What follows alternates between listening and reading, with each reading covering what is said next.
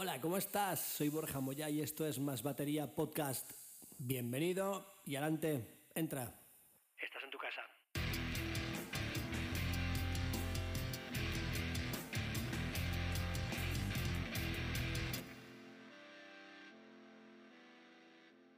Mensaje de nuestro patrocinador. Compra el libro, cómpralo, compra el libro.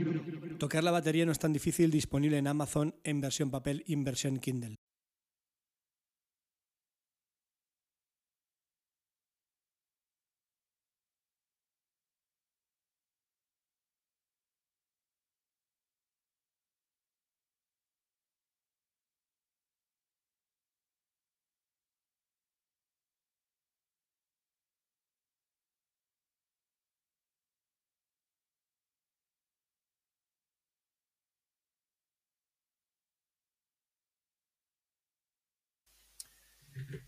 Pues nada, tío, tu camiseta muy guay, eh, tío. Sí, esta que te pones poco, pero ahí anda. Está chulo, está. Yo estaba de mi amigo, mi amigo de Morgan Mallet, que la tenía por ahí, ya de un montón de años. Bueno, Carlos, eh, pues hoy vamos a hablar de pads, ¿no? Sí, sí. ¿Qué es un pad? En una, en una edición de Javi del, del podcast. Esto ya lo hemos vivido. Sí, sí. Vaya. Qué mierda cuando hay problemas técnicos y se va todo al carajo. Todo, todo. Todo, todo. Pero bueno, eh, nada, eso, Carlos, que es un, pod, que es un, ¿Qué es un podcast? Y tú me lo preguntas. Pues, Señores, señores, es que es por la mañana y, Sí, sí, sí. y- y esto se graba por la mañana y se nota. ¿Qué es un pad, Carlos? Pues mira, el momento spam, los spames. Ahí lo llevas. Pues nada, el pad es lo que, lo que en mis tiempos se le llamaba una caja sorda. ¿Vale? En definitiva, no deja de ser una superficie donde tú pues, puedes practicar tu, no solo tu técnica de mano, sino también otra serie de cosillas, pero principalmente es para eso, ¿no? Y, y tiene la cualidad de que, pues, bueno, no es una caja, no es un timbal, es una superficie, ¿no? Así adicional, que no solo sirve por- para no hacer tanto ruido, Sí. que eso también está muy bien, ¿vale? Sino también para, bueno, pues para darle otra serie de cualidades a, a esa práctica. Puede ser eh, tener diferentes tipos de rebote. ¿no? Por ejemplo, pues el Rudipad este vuestro es bastante absorbente. Entonces Sí. eso hace que no tenga tanto rebote como, como otros pads de goma. Pero aparte de eso, ¿vale? Que te puede venir mejor o peor, incluso puede que te venga mucho mejor un pad de, con mucho rebote, porque tú lo que quieres en ese, en ese punto es pues trabajar en, en otra serie de cositas que Claro. implican que tú notes mucho, ¿vale? Quieres maximizar, maximizar esa sensación de, de rebote, ahí ¿vale? Y, y entonces pues te viene bien uno que tenga bastante más.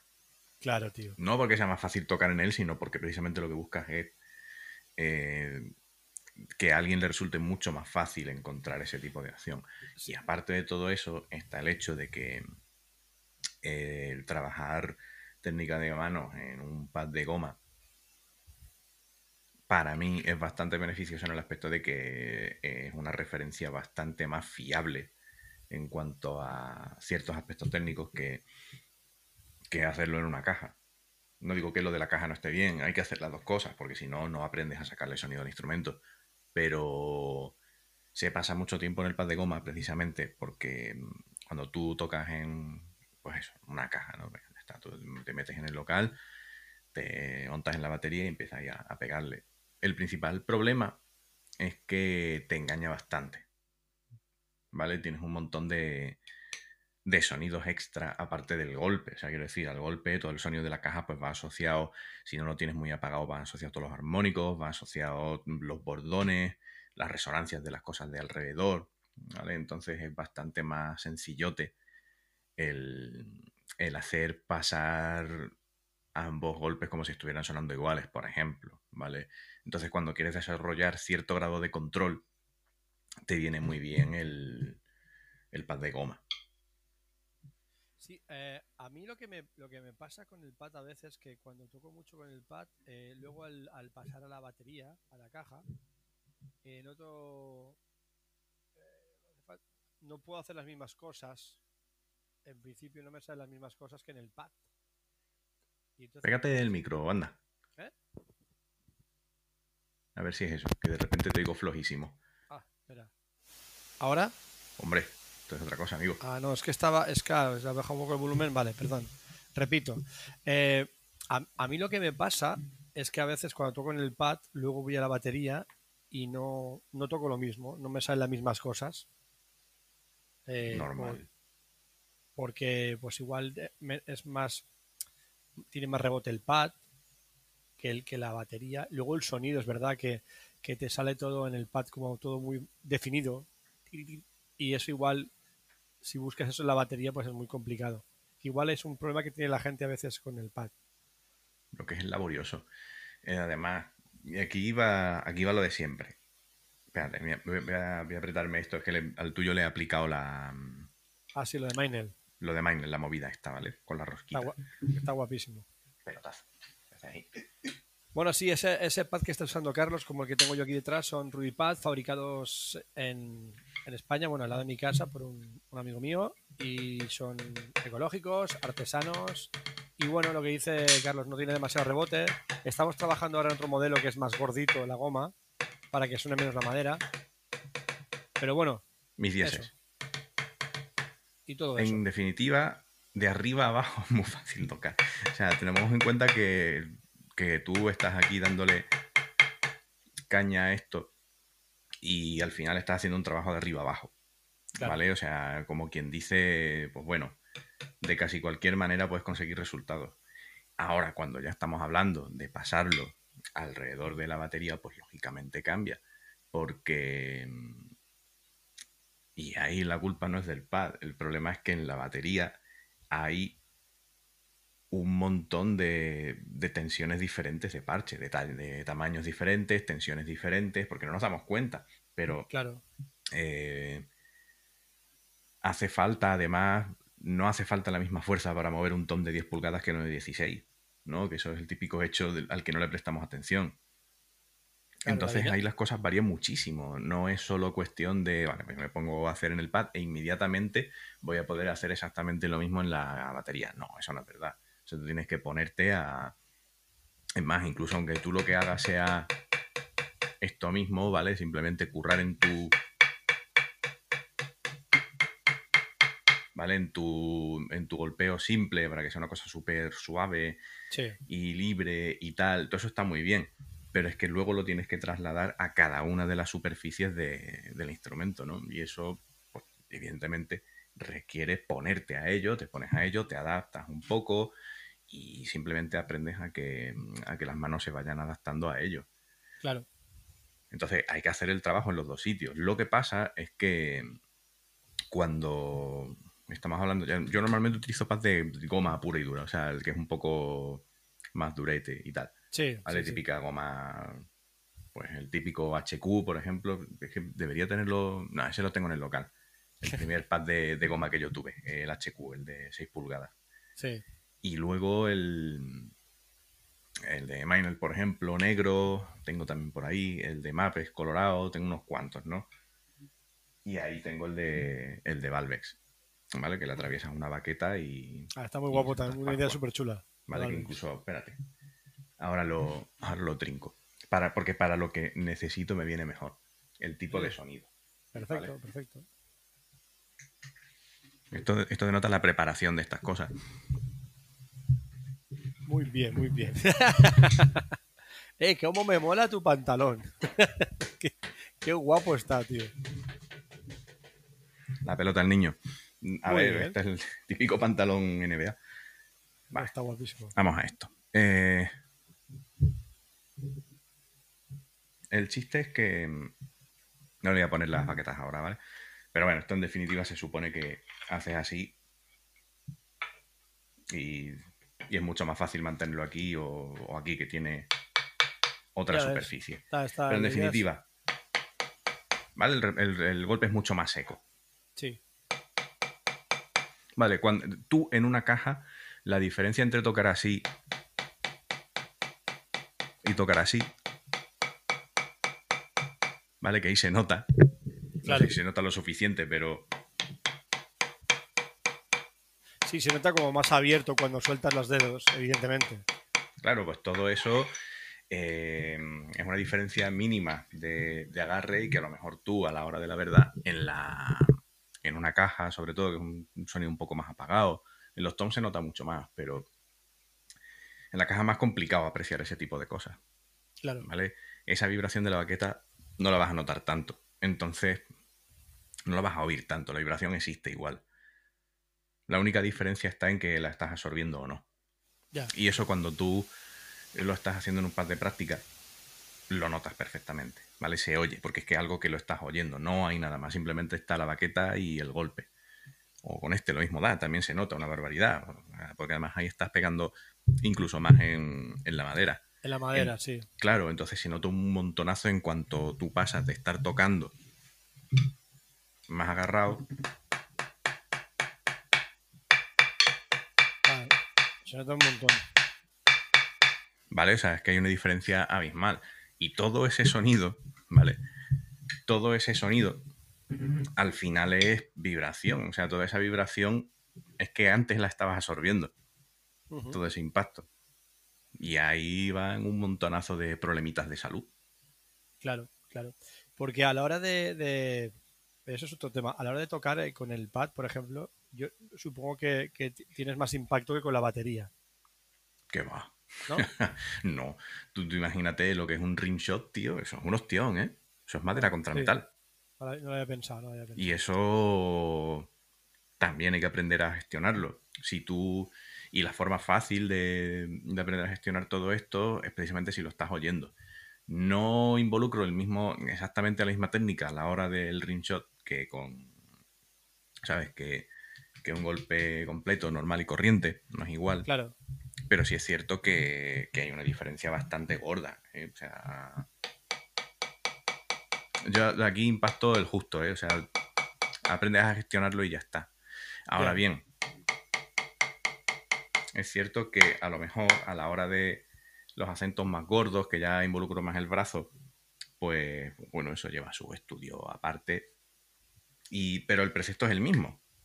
Claro. O sea, el precepto es el mismo. Es una cuestión de que en el momento del golpe, ¿vale? El momento del impacto, el agarre tiene que ser mínimo. Y tiene que estar realmente suelto y relajado para que Claro, esa vibración.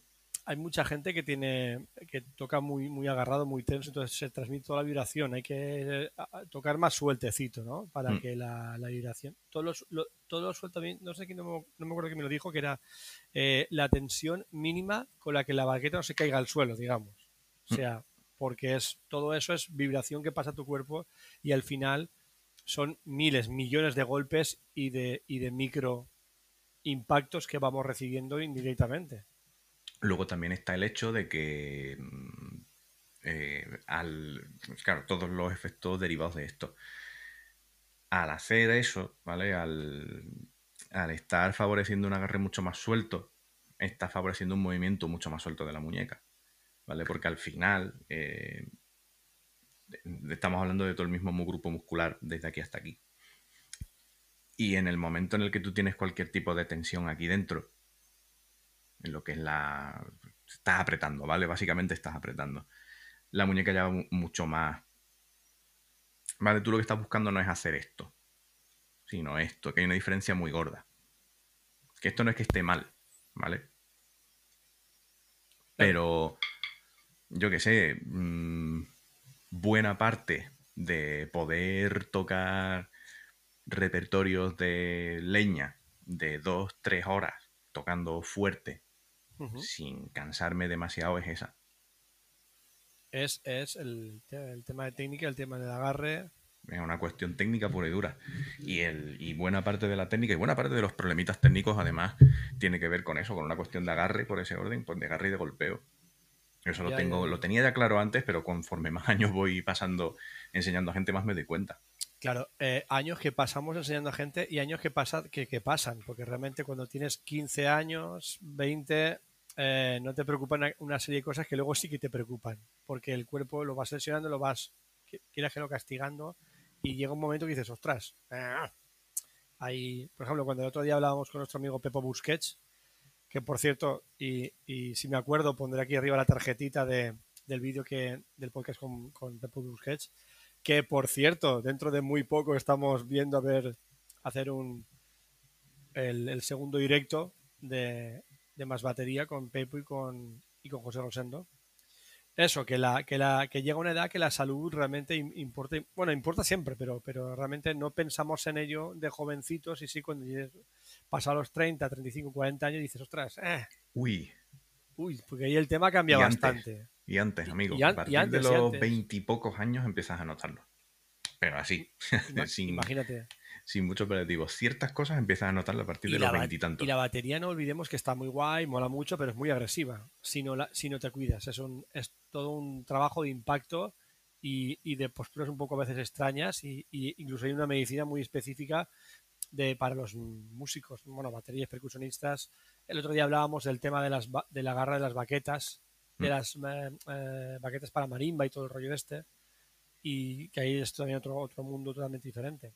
Y eso, que en la salud hay que, hay que empezar a cuidarla. Y entonces eh, la idea es trabajar bien en el pad para luego en la batería poder pues desarrollar todo eso, ¿no? Porque...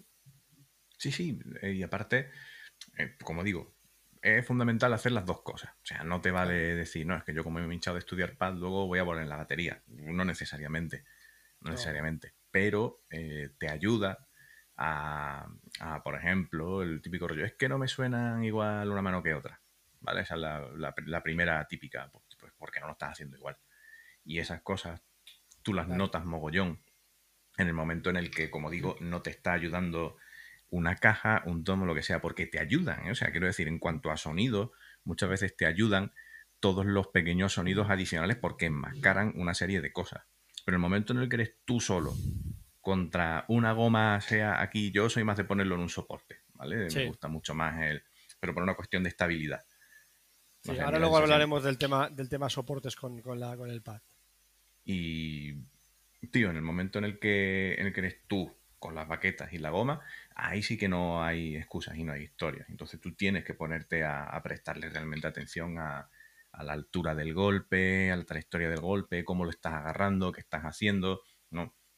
Y en el momento en el, que, en el que intentas además maximizar según qué cosas, pues toda la, relajación de la mano, el bote y tal, dices, hostias, realmente esto, pues, es que no lo estaba haciendo igual. Es que, y se puede conseguir un sonido muy igualado incluso utilizando, pues eso, la red tradicional, puedes conseguir un montón de, igualdad en el sonido trabajando lo suficiente en ello. claro. Sí, no, y, eh, tips para, consejos para eso. Yo, el tocar en, bueno, con un espejo delante, es una de las ideas que suelto. Fundamental. porque tienes que verte las man, eh, tienes que ver las posturas. Luego el, tocar al unísono, los dos a la vez, mm. Para que una mano copie la otra. Quieres que no, intenta copiar la buena sí, sí, esa es, la, típica que doy a la hora de hacer cualquier cosa. Yo que sé, el típico rollo de mm, del golpeo doble, tío.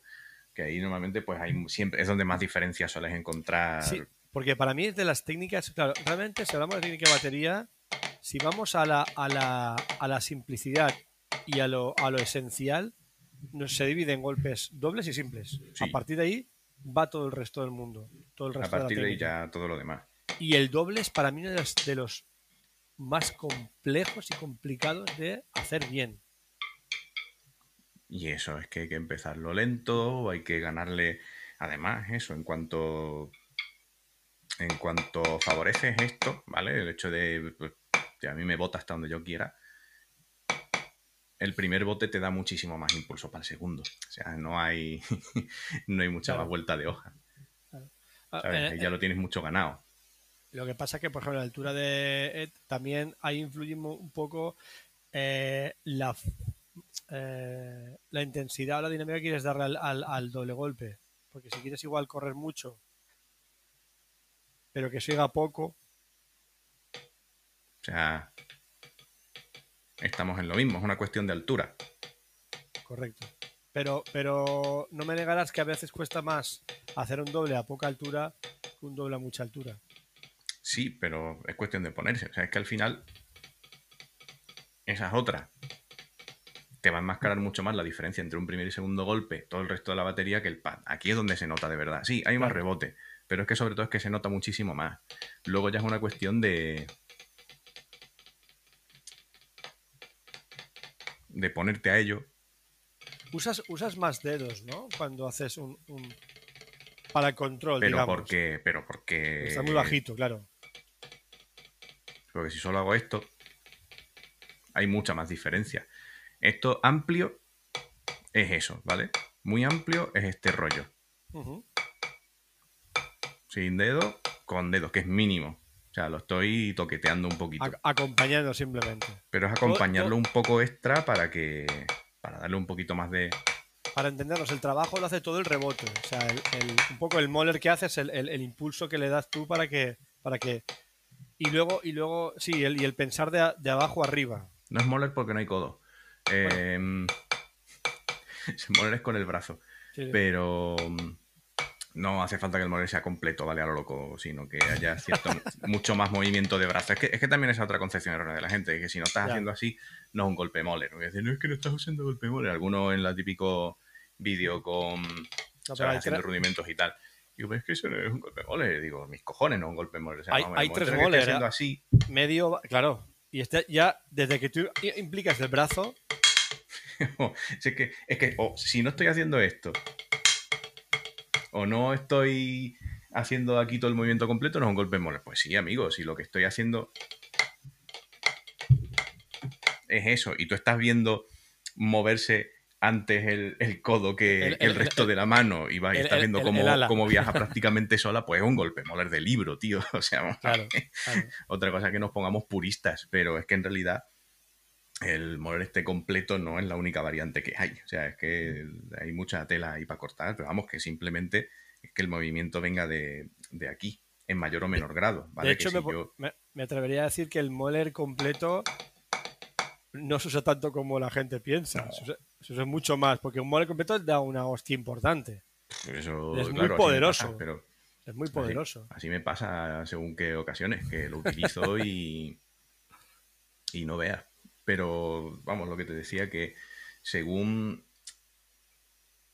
el- es que es eso, el, el- cuanto más botes logras sacarle al golpe, más curro hace por ti, ¿vale? A la vuelta. Entonces Claro. tú luego no tienes que hacer esto. ¿Vale? No es eso. Sino, Claro. Sí que los dedos acompañan el, el último momento por acompañar la baqueta. acelera un poquito más. O sea, lo que, lo que hace es cerrar un poquito para acelerar un poquito más, pero no. Y ni siquiera son todos. Es que en realidad, si me pongo, está aquí toda la magia, ¿eh? O sea, de verdad, el resto no es que esté haciendo gran cosa. Porque en el momento en el que los involucro demasiado, la estoy parando mucho. Y es aquí delante donde tiene que estar el giro. Claro, claro, eso, eso otra. ¿Hasta qué punto puedes usar dedos para parar el golpe o el tipo de sonido que busques? Si buscas un sonido más cerrado o un sonido más abierto. Ya te digo yo, es el principio, nada más. O sea, tal cual. Eh, todo tiene que pasar porque aquí tiene esto que estar realmente libre y tiene que estar realmente suelto y girando. En el Claro, momento en el que no está pivotando aquí la baqueta, pues no hay bote, o sea, no lo hay, prácticamente. Por eso decía yo que lo de cuidadito con las explicaciones estas de no, es que tienes que formar un triángulo aquí, la típica explicación que por- parece que ya se ha pasado de moda de haberse visto el Natural Evolution de, de Wecker, pues cuidado con esto porque aquí no está pivotando la baqueta, porque estás entre tres puntos, tienes que estar entre Claro. dos, me da igual este que este claro, a cada claro. cual, o estos dos, me da lo mismo. El caso es que haya un punto en el que esté la baqueta girando. Sí, si usas tres, las has cagado, las, las has inmovilizado. Lo está inmovilizando bastante. Y lo mismo, si tú estás agarrando aquí a tope, Igual. y luego también aquí hay muchas cosas. O sea, esto, esto, esto da para hablar y, y no acabar. Eh, una de las unas cosas que de hard, una de las cosas que a mí me pasaban a la hora de, de elegir baquetas, ¿vale? Es estar cómodo y, es- y esto ahora va al rollo de vamos a elegir bien las baquetas con las que tocamos. O sea, no hagamos la, chor- la típica de chorrada de no, yo es que me cojo unas baquetas muy gordas, muy pesadas para practicar y luego para, para estudiar me cojo unas o- 5A otro- porque así voy bien. a... Otro, otro tema, el tema de las baquetas. Y aquí puedo recordaros que hay. que hay. Aquí está la tarjetita con, con un, un vídeo, vídeo no, un artículo de más baterías sobre tipos de baquéticas de baquetas, que no sé por qué ese artículo, desde que lo saqué hace como 7-8 años, es el artículo más visitado, sin duda, de todas, de toda, de toda la más batería. Eh, las baquetas. Ese gran desconocido. Eh, gordas para practicar y luego ligeras para tocar. Yo no. Una, fal- una falacia, ¿no? Bueno, aquí, le, aquí habrá quien le funcionaría y a quien no, supongo. Ya, pero lo de que te funcione es psicológico. O sea, yo lo siento mucho, pero ahí no me va a convencer nadie por una cuestión, pero por una cuestión muy simple. Eh, a ver, para empezar, eh, te cuesta exactamente lo mismo. O sea, quiero Ya. decir, no. A lo mejor para ir de un lado a otro y tal, pero no te creas tú que tardas mucho más en acostumbrarte. Pero ten en cuenta que te va a hacer falta más distancia de golpe para generar la misma potencia con una 5A que con esto. Eso va a empezar. Ya. Y eso va a empezar. Entonces, bueno, sí, evidentemente, si yo voy a tocar desde más arriba, pues sí, me cuesta un poquito más mover esta, pero tampoco mucho más. ¿Vale? O sea, no es una cosa. ¿Te cansas más pronto? Pues quizás, pero bueno, curras un poco más en ello y ya te digo que en una semana o dos te acostumbras. Sí, porque no hablamos de, de- a ver, no hablamos de tocar con palillos mondadientes y una y un y un tronco de árbol. O sea, Pero comparativamente la peña se mete en esos berenjenales, ¿eh? No, yo es Claro. que toco con 7A y practico con 2B. Sí, pero ahí hay mucho error que luego lo hablaremos, el tema del agarre con la baqueta, la empuñadura y lo que te ocupe la mano. No, está claro, está claro, está claro, una locura eso. Porque, como digo, eh, para empezar necesitas mucha más o mucha menos potencia para generar la misma intensidad de golpe. O sea, si tú tienes una 7A es que suenan más flojitas, si tienes una 5A es que suenan flojitas, de por, de por sí, lo siento. O sea, lo- hemos establecido el 5A como baqueta que vale para todo y bueno, para todo es muy discutible. O sea, para todo hasta el pop a lo mejor está muy bien, pero a partir de ahí tira de 5B como mínimo, amigo. Porque además, o sea, primero es una cuestión de volumen, pero es que luego además es una cuestión de... eh, al ser una baqueta más o menos gorda, más o menos fina, que es lo que decías, no necesitas la misma cantidad de agarre. O sea, aquí es que no tengo de baquetas más finas, pero no es lo mismo tener que estar aquí y yo ya estoy abrazando prácticamente la baqueta, que no tengo que hacer ningún tipo de presión, que si yo tengo una baqueta bastante más fina, que tengo que Claro. cerrar más la mano. Y ya hemos dicho que si tú tienes que, que cerrar la mano no es un movimiento, no es un estado de reposo. Vamos a empezar Claro. por ahí. Ya estás forzando una. ¿Vale? El reposo de la mano es este. Entonces, en el momento en el que tú pasas de esto hasta aquí, ya, Ya- eh, ya tienes algo de tensión. Ya, no te tocas aquí y ya estás tensionando. ¿Vale? Entonces, en el momento en el que tú, claro, utilizar baquetas más o menos gordas favorece el hecho de que puedas tener una postura mucho más relajada a la hora de, de mover la baqueta. Estoy fallando mogollón hoy, ¿vale? O sea, todos estos golpes de madera que estoy escuchando son para darme dos hostias. Eh, A ver, gente, hay que entender que es lunes por la mañana y, y eso se nota. ¿Vale? Un poco. La idea es esta, o sea, todo muy, como digo, es muy relajado y es muy suave. Y eso tiene sus ejercicios específicos y tal.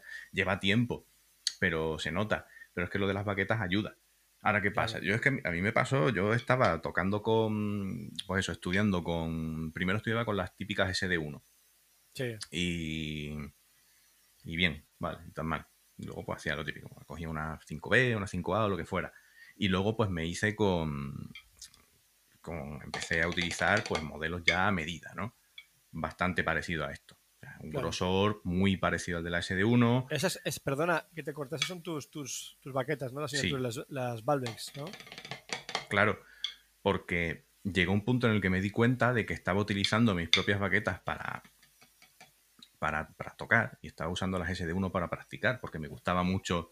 Y no tenía sentido, pues las SD1 son de Arce y eso me Claro. duró dos días. Y dije, joder, estoy utilizando baquetas más pesas para tocar que para estudiar. Digo, esto no tiene ningún sentido.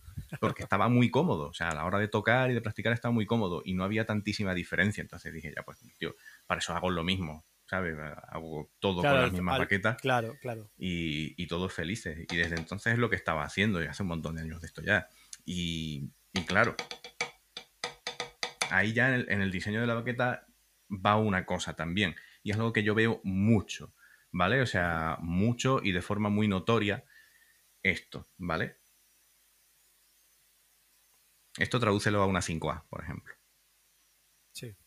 ¿Vale? A punta pala. Aquí detrás o poco más adentro y tal. El, A mí el me punto ocurría- equilibrio. ah, Sí, ahí, ahí, ahí. A mí, a- a mí me ocurría, y esto en, en teoría, ¿vale? En teoría, el, el punto de balance de la baqueta, que está como por aquí, como la tercera parte de la, de la distancia de la baqueta, es donde la baqueta funciona ya solita. ¿Vale? Es donde hace la mayor parte del curro por ti. Todo este rollo de, ¿no? de Steve Smith, de... Vale. Pues eso, eh, cuando durante mucho tiempo utilizando según, de hecho hasta que las he hecho estas, que ya he hecho otras modificaciones diferentes, yo me encontraba agarrando, sobre todo a la hora de tocar, bastante más atrás. Ya. ¿Vale? Como en vez de, bueno, bastante, o sea, a lo mejor no es tanto, ¿vale? Es un centímetro o dos, pero a mí me resulta una barbaridad, porque ya estás tocando como aquí. ¿Por qué?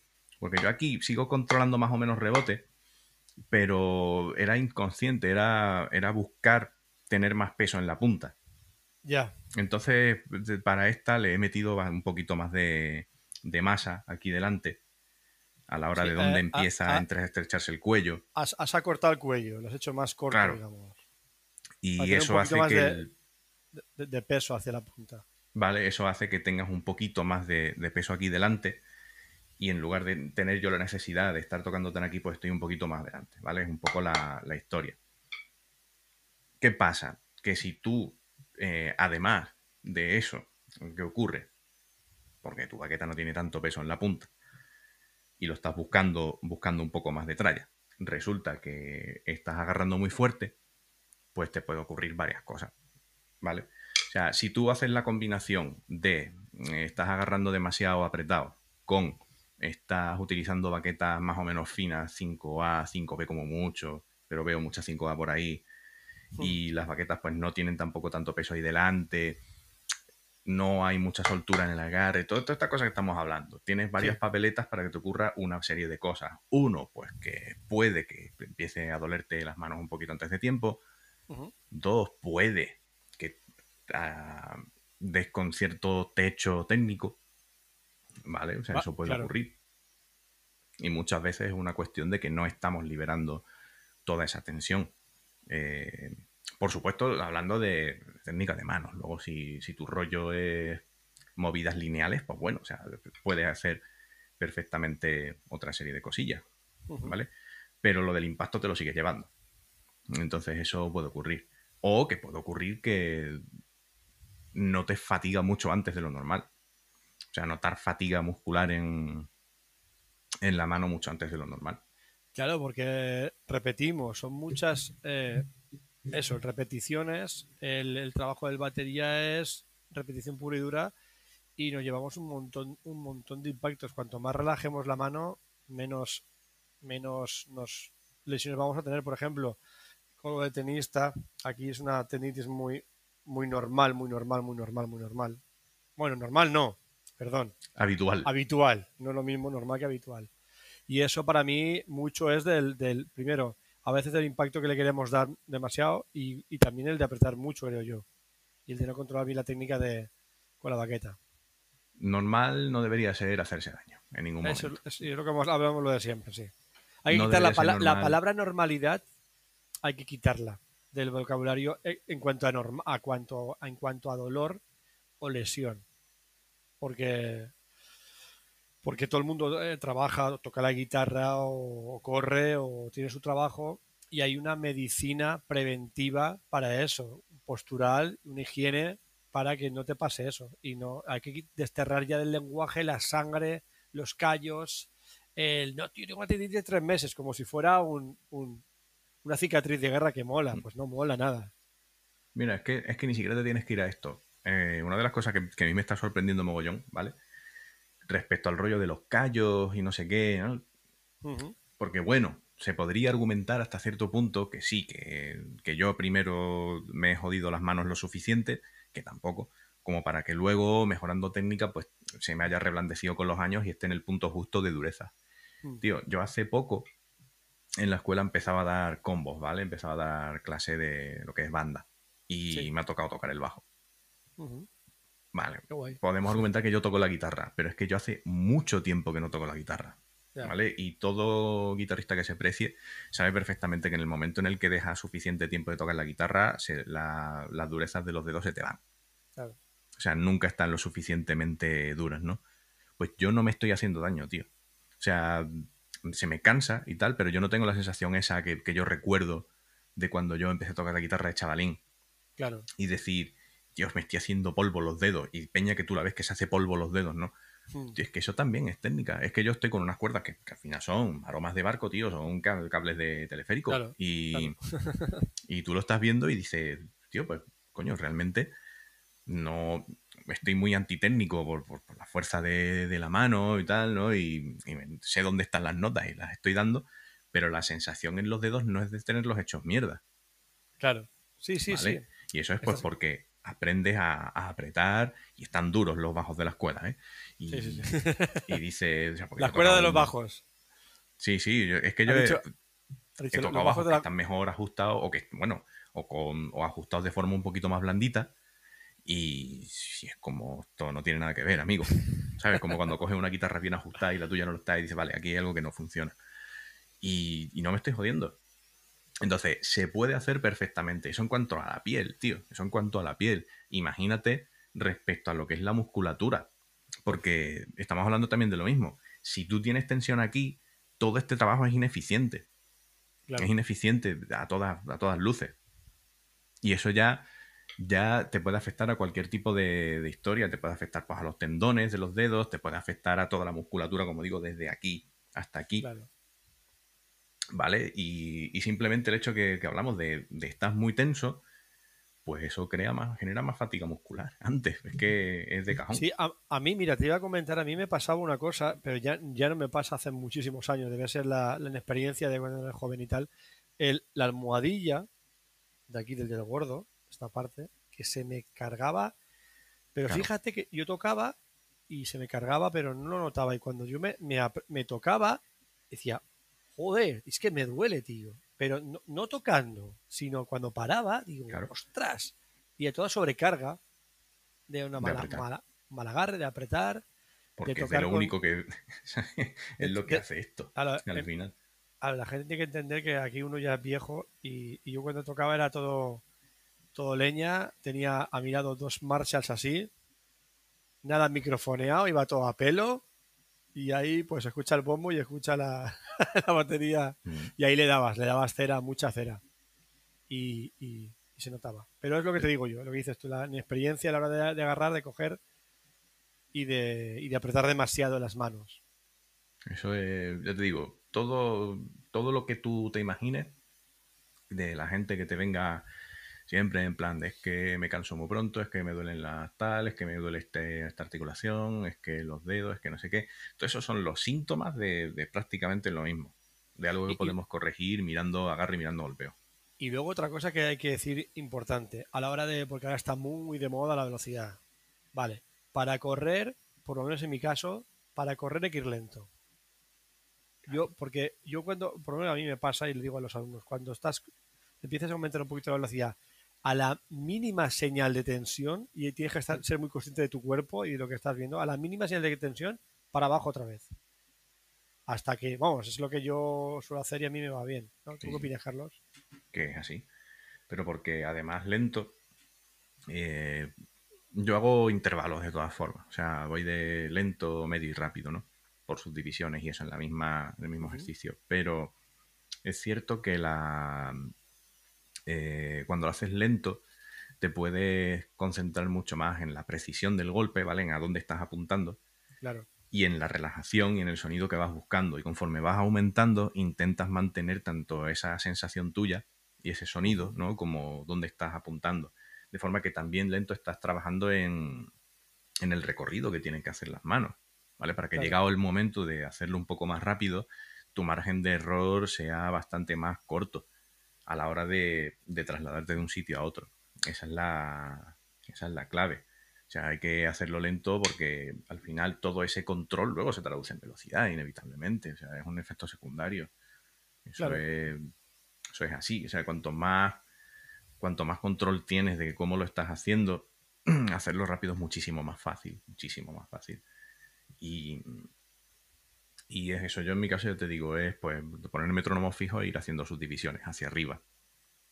¿Vale? Sí, por ejemplo, a 60-70 y estás negra, corchea, semicorchea, seisillos, tresillos. Ahí estamos. Entonces, con eso tú vas haciendo, además, cuando, cuando las figuras no son exactas, pues entonces mola, ¿no? Porque se van cruzando, pero eso ya es otra historia. Pero el tema físico puro y duro, Eh, al siete, final es eso, que tú vas, claro, tú vas haciendo ahí todos tus rollos y, y cada vez lo vas haciendo un poco más rápido. Y hay un concepto muy chulo que es el de el, joder, ¿cómo se llamaba? El tension release, que le llamaba... Tengo ese artículo allí, ¿vale? El, el Spagnardi, el, el editor Sí. de Modern Drummer, el que murió hace años. Pues este Ron. tío, Ron Spagnardi, el que era el sí. bigotico, ¿no?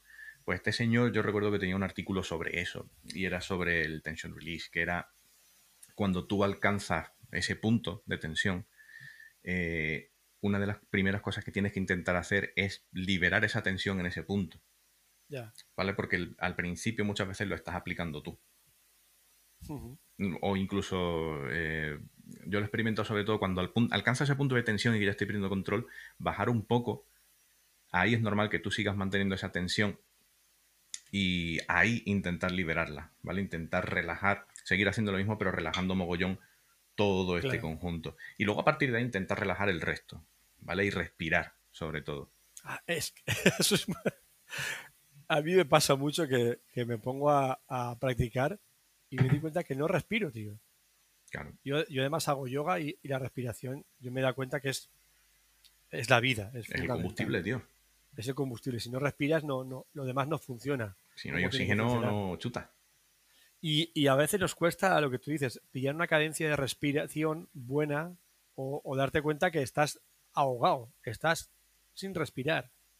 Y eso es muy complicado. Eso Pepo, también hablaremos con el de eso, también lo, lo aplica muy bien. El respirar y las secuencias de respiración haciendo ejercicios, que eso es una historia. Pero que una vez lo pillas es brutal. Pero en definitiva, respirar. O sea, cuando cojáis cualquier ejercicio bucle, esto para trabajarlo, una forma de hacerlo es esa, cualquier ejercicio de manos o de pies, de lo que sea tipo bucle, que tú no tienes ya que pensarlo, ¿no? Que simplemente estás ahí, dale que te pego.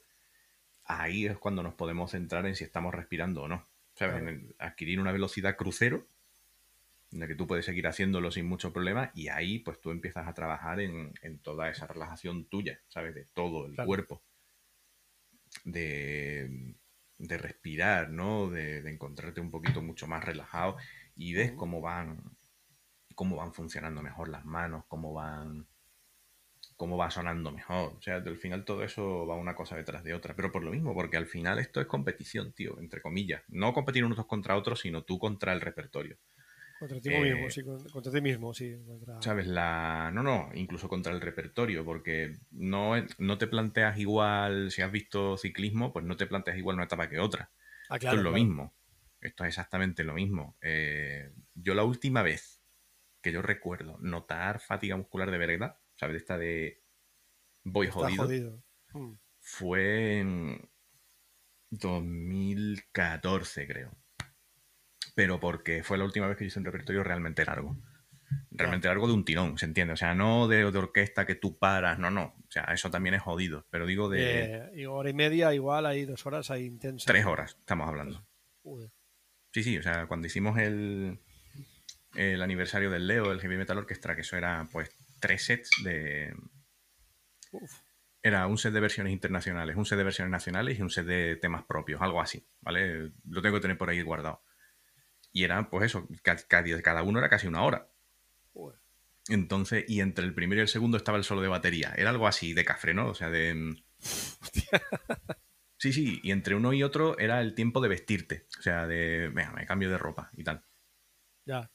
Y, y el tema era que al final del primero que hicimos, ¿vale? Que fue además en la sala Penélope, que no es un sitio especialmente cómodo de tocar, por el, bueno, pues el, el calor, tío, el ambiente, el escenario es muy pequeño, ¿sabes? Para el tipo de sala que se supone que es, es bastante pequeño. Y Ya. Sudas más, o sea, cuando estás haciendo ese tipo de conciertos sudas bastante más, estás detrás, tienes todos los focos, lo del sudor influye, ¿vale? Por eso yo agradecí mogollón, y esto no es por el spam, yo agradecí mogollón la incorporación del double grip este, ¿eh?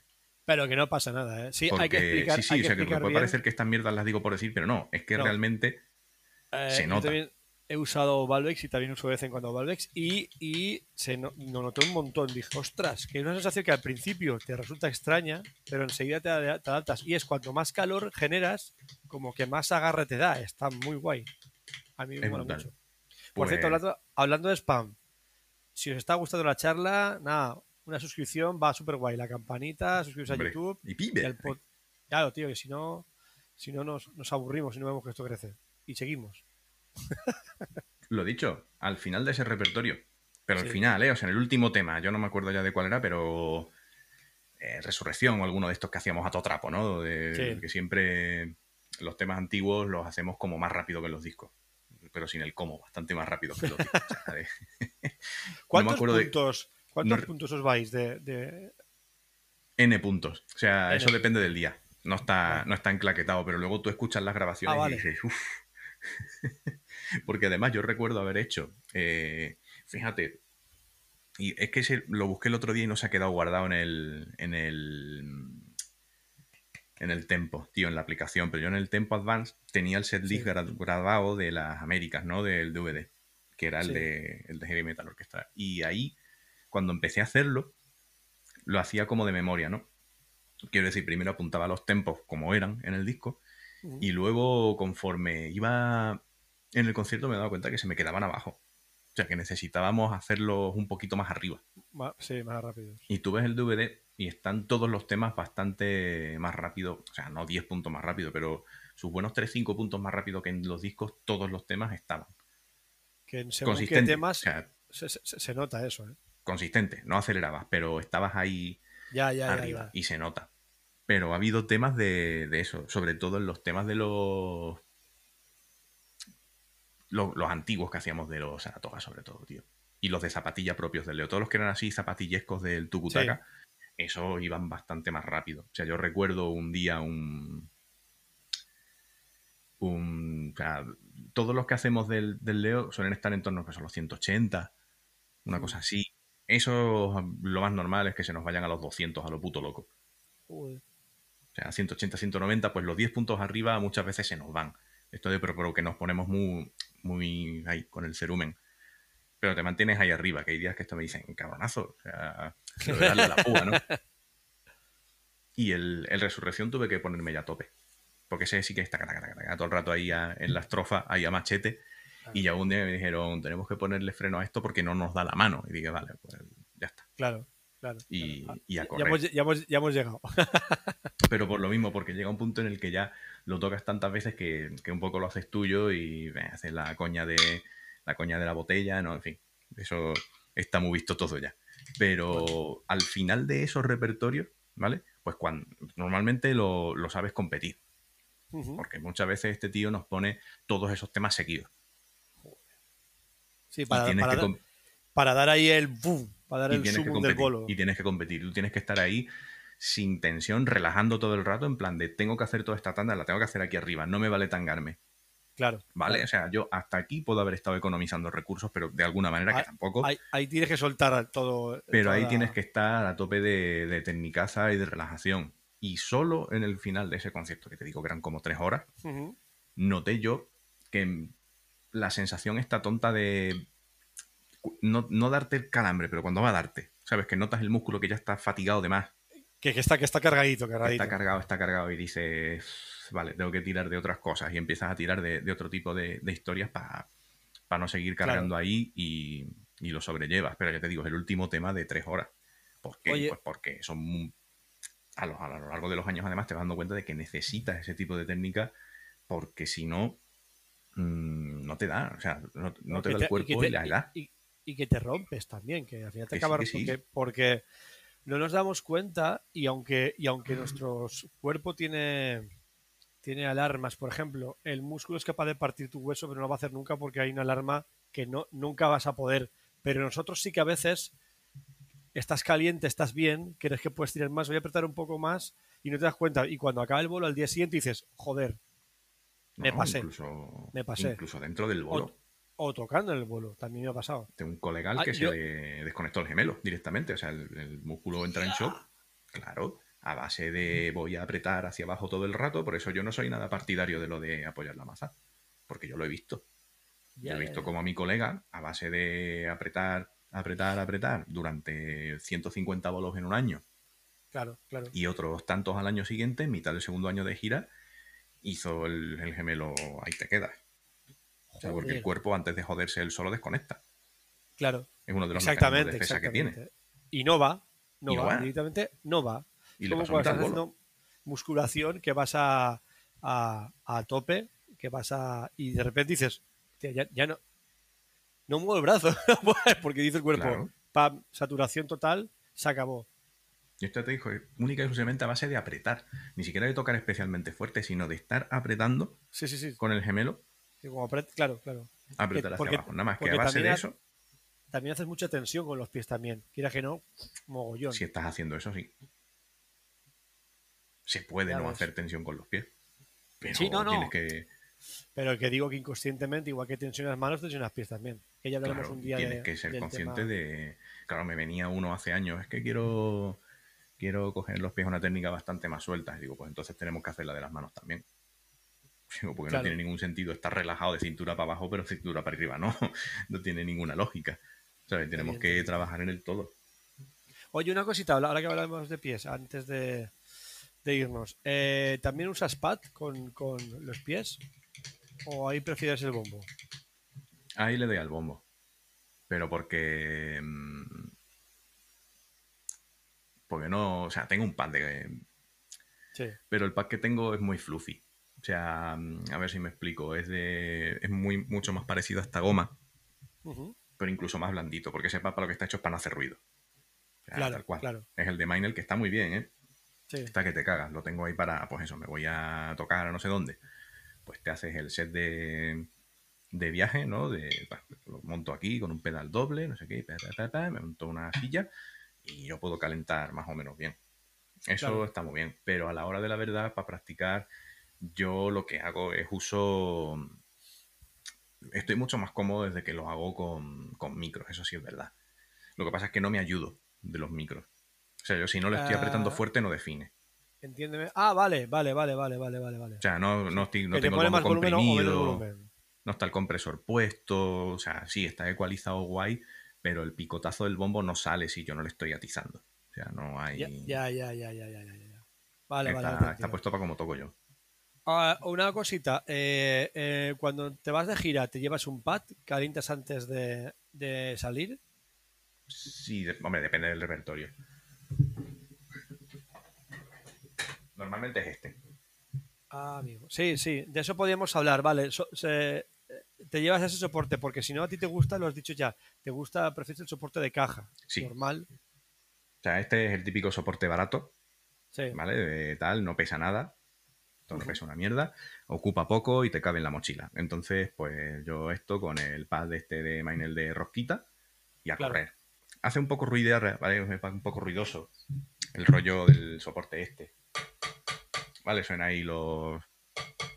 sí, los las hierros y las- claro. Vale, es un poquito inevitable, pero es el ruido propio del soporte. A mí lo que, lo que me mola de verdad, pues es un soporte de caja. Con un pad grande de 12 pulgadas y un soporte de. Es lo que, Porque aguanta bien y es claro, estable. estabilidad, la sensación que te devuelve es bastante más realista.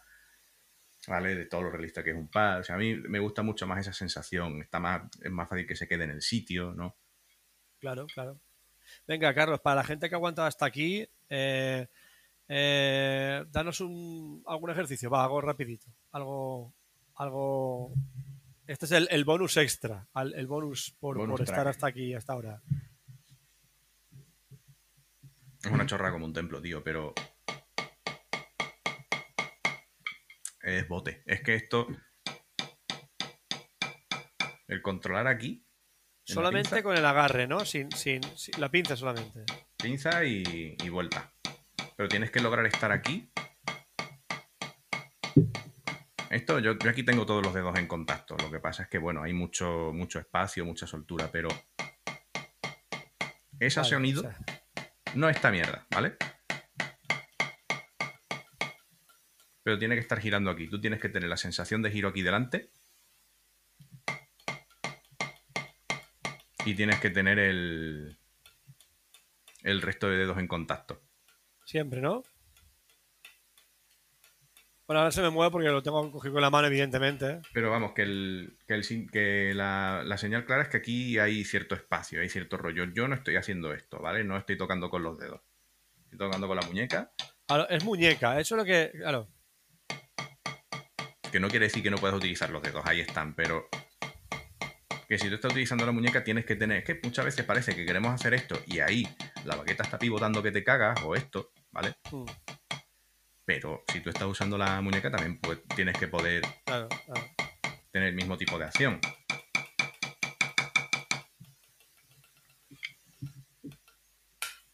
También me di cuenta de que tú cuando tocas articulas mucho la muñeca. Sí, claro. La, la, la. A la hora de los leñazos sí. Claro. claro. Pero No, y luego cuando, cu- cuando tocas tú normalmente también me gusta que articulas bastante la muñeca. Hay mucha gente que usa mucho más el brazo a la hora de tocar. Es que lo de los brazos es para los acentos. O sea, o para Claro. moverte de un lado a otro o para, o para tocar ya fuerte. Para lo que son acentos. Pero todo el resto de cosas, pues, yo las gestiono a base de muñecazo limpio. O sea, pero eso es. Y aparte, cuando tú estás utilizando el brazo, si yo dejo mucha soltura, ¿vale? O sea, la, la hostia llega hasta ahí atrás. Sin necesidad de estar yo levantando el brazo muy a lo loco. Vas, vas y haces que la baqueta realmente. Todo ese recorrido, Claro. todo eso es violencia, como diríamos en mi pueblo. Violencia Llega con más violencia. bateril, bateril, violencia bateril. Una violencia como una aplicación. Pues Carlos, tío, la charla ha estado súper genial. El, el tema del ejercicio este, que es, por ejemplo, también aprovechando si quieres haciendo 8, 7, 4. Por supuesto. 3, 2, 1 O sea, a y para arriba. de ahí, pero que lo fundamental no es el ejercicio, ¿sabes? No es el rollo de, porque si no puedes hacer el mismo, este que decía, el que hicieron en su día en el Dramio, ¿no? El, venga, el challenge. Y era 8, ¿no?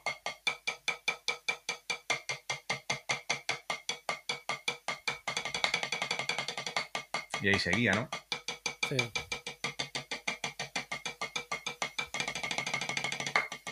Y ahí ya hasta que ibas acelerando.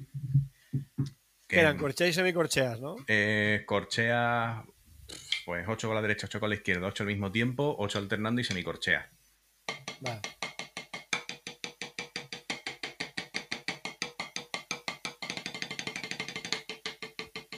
Típico calentamiento, ¿no? Sí, yo con, con, con Íñigo también hacíamos bastante, y lo hace bastante gente, eh, de 8 a 1, Claro. eh, derecha unísono, izquierda unísono, que también va muy guay. Por eso, ya al final la serie es un poco irrelevante. Sí, es un lo poco- importante es que, es que sea fácil de aprender y no tengas que pensar mucho en ella, pero lo realmente importante es el movimiento. ¿Sabes? Que lo que estás intentando es favorecer esto. ¿Sabes? Que Claro. no haya prácticamente resistencia. Y ya te digo que todo eso está en el agarre. Todo eso está en el agarre, en cómo estás agarrando. Y dónde estás colocando Bueno. los dedicos para que no se vaya a ningún sitio. Entonces, eh, cerrando el tema, pad, sí o no, sí. Y es fundamental para el trabajo de batería. ¿Nos ahorra trabajo en la batería? No nos ahorra trabajo, es un trabajo diferente. Hay que hacer los dos trabajos. ¿Que hay que cambiar un poco la fisionomía y la física aplicada el- a la batería? Sí, evidentemente. No es igual tocar un pad que, un, que una batería. Por sonido, por, por, por eh, limpieza de sonido. Porque tú puedes hacer un redoble y te suena muy bonito la batería y luego lo tiras al pad y dices, ¡ostras! Decía no mi profe del conservatorio que no se podía. Decía que no se podía en un pad de goma. Dios, dame tiempo. Hay que hacer el redoble cerrado. Se podía. Te digo yo que se podía. Es que ya no, hace muchos años que no, que no lo practico, pero Para eso realmente, ¿qué estás haciendo? ¿Haz- haz- rebo- re- apretando?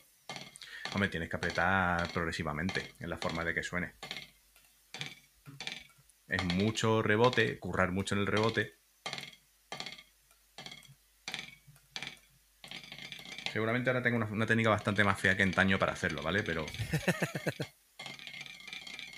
que eso tiene su propia peli. Ya te digo, en su día, cuando realmente lo utilizaba, me afané mucho en currar a lo loco en eso, ¿eh? O sea, en- Es que el, el- el clásico, para quien, quien empiece en esto de la batería y tenga oportunidad, eh, para, para técnicas, técnica de mano, es acojonante el clásico.